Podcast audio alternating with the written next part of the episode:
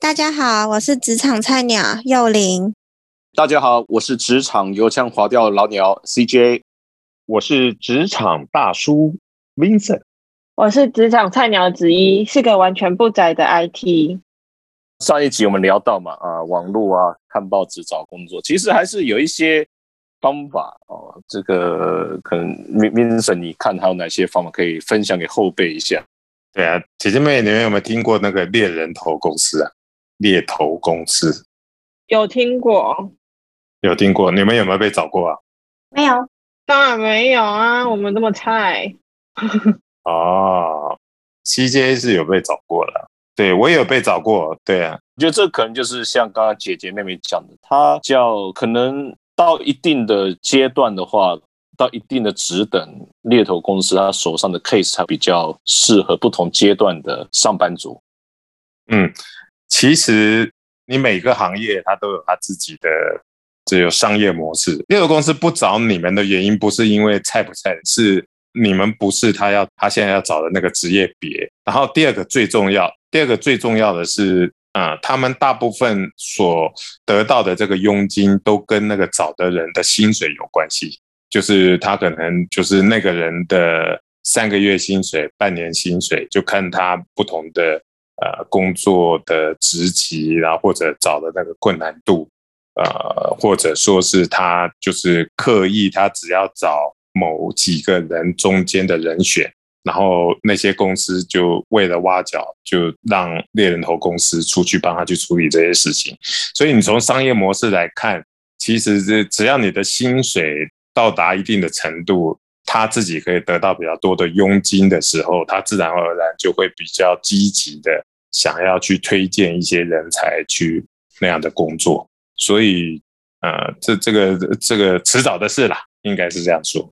对啦，这也是差不多。我的感觉啊，大概可能就是工作年资啊，他要求比如说两三年的工作经验的这种职缺，跟要个八年、十年的职缺这种。相对的，哈，这个工作经历长短的差别，经历要求比较久的直立的这种工作，猎头们他们手上的案子对他们来讲比较有价值吧。毕竟就像冰城讲，据我了解，但我也不是专家了，大部分好像就是所谓的抽 commission 的部分，你结成一个案子，你把一个 candidate 跟他一个 client 凑成一起 match 到一起的话，这样他就可以抽成。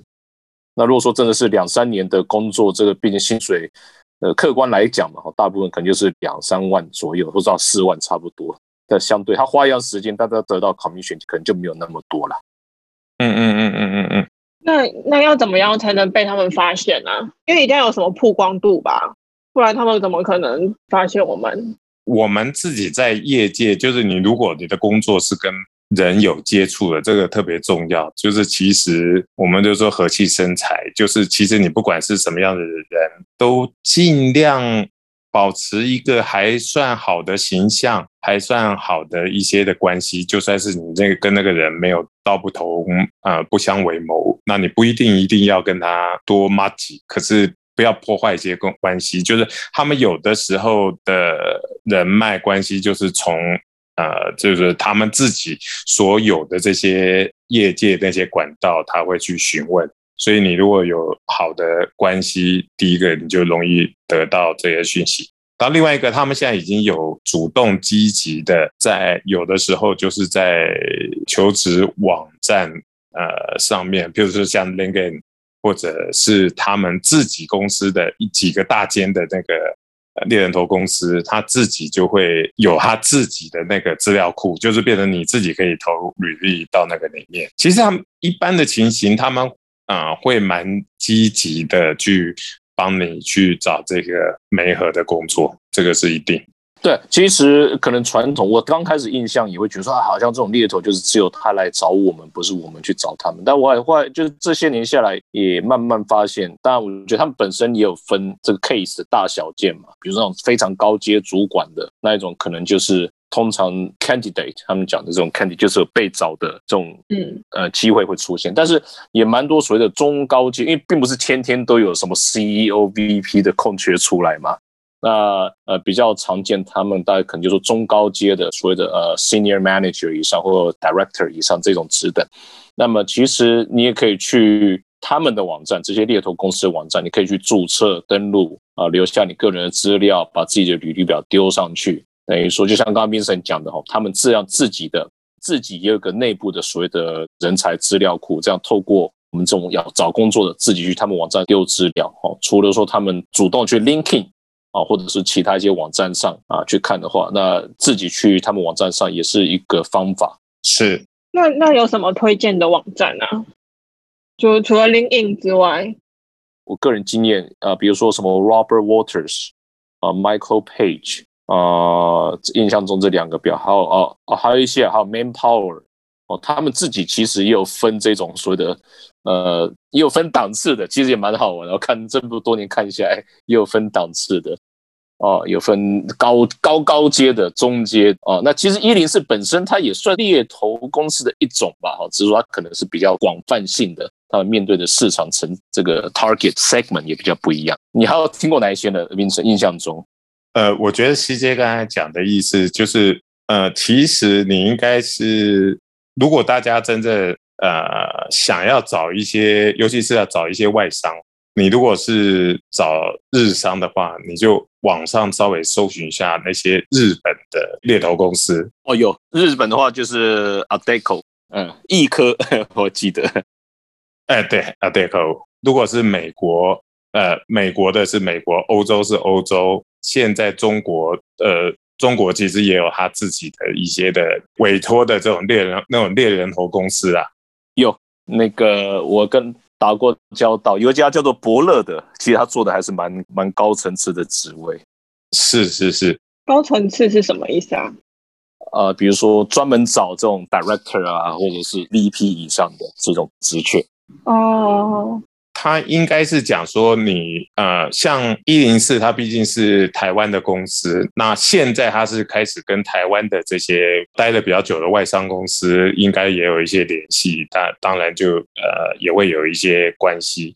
可是如果是真正大部分的外商公司，它如果都是由总部的人资部，呃，就是总部的 HR 去管控这些流程的时候，他们通常都会跟这些公司。全球的签约，那你如果你想要是跟着日商，你想要跟着美国的公司或者欧洲的公司等等，建议大家就是把自己想办法自己的履历能够投到这些的呃猎人头公司，就是各地不同的猎人头公司，这样子会帮助就很大。那当然，它通常。有一些特殊的要求，就是看那个上面，然后想办法去满足他们。只是有些小麻烦的，他们总是希望很快的把 case 能够谈成，所以有好有坏啦。那有的时候他会非常注重你的那个经历呀，然后你的就是他好不好去 promote 你，可不可以很快的拿到那个生意。那不过有有一些是比较更下功夫的，他就会真正再多花点时间了解你工作的，你现在工作的内容是不是有帮助于他下一个工作。那不过当然我我讲的是说，你如果碰到后者的这种比较有经验的这个猎人头的话，对自己要转换工作帮助就会比较大一点，很大。对啊，对，否则他就是只看你，呃，有一些。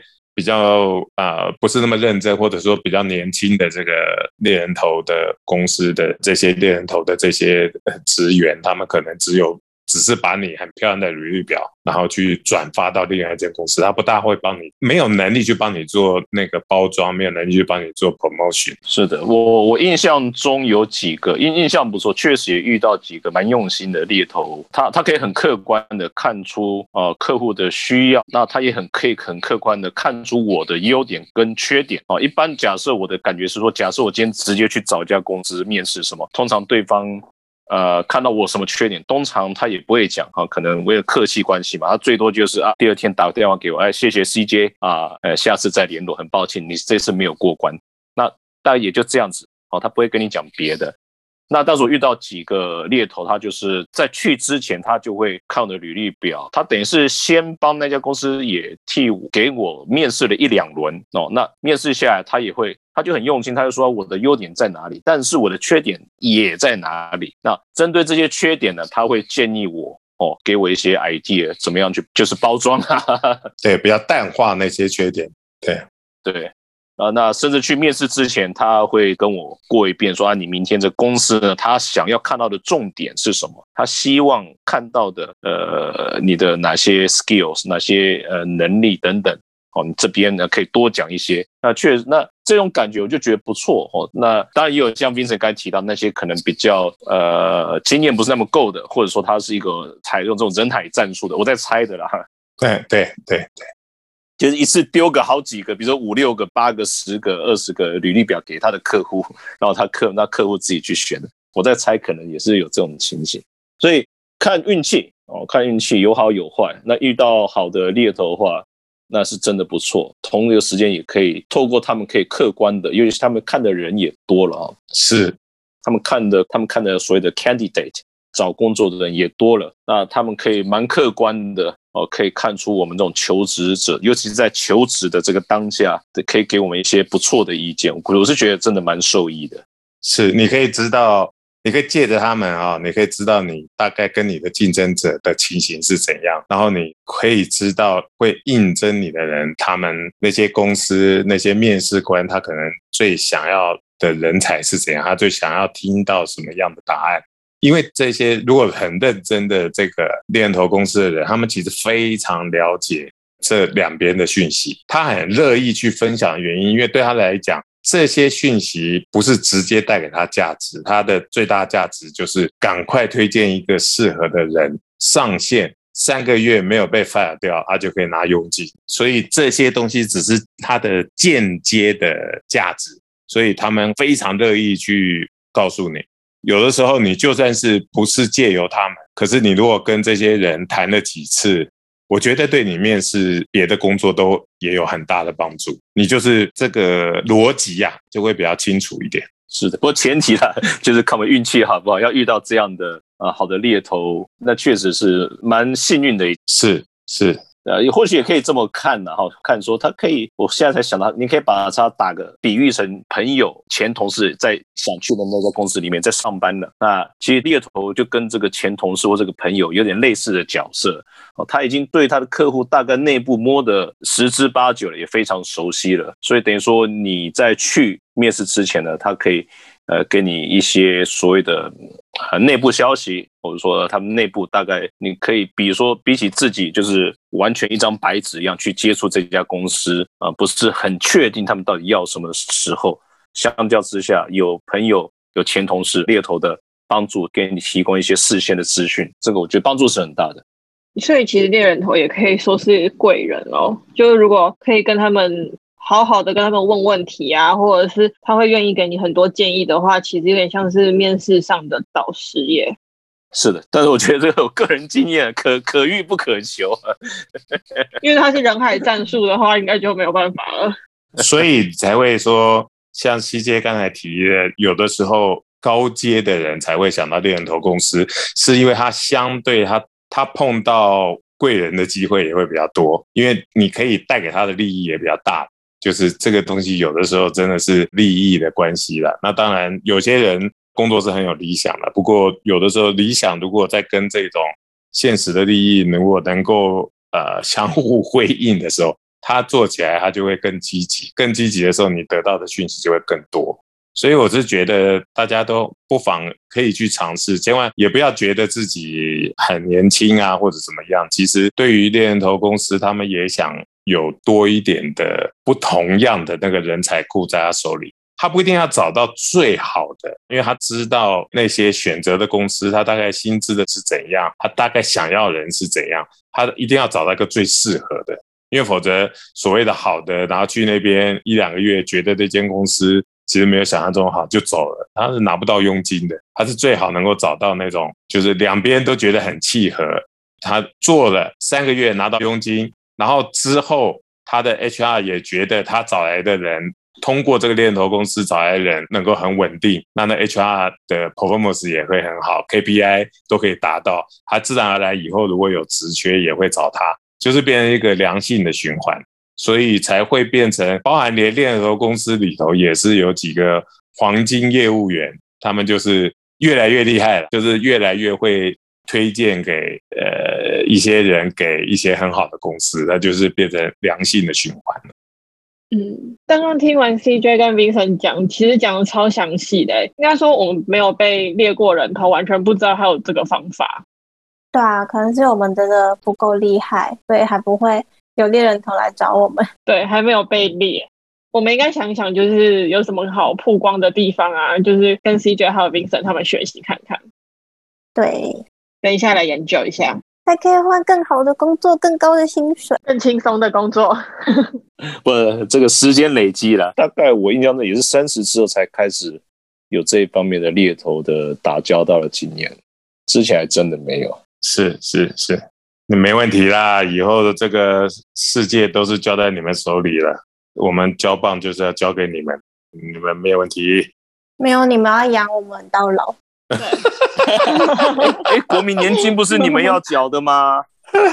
因为我们可能拿不到哦。呃，那个拿不到啊。对，好了，拜拜，拜拜下次再聊。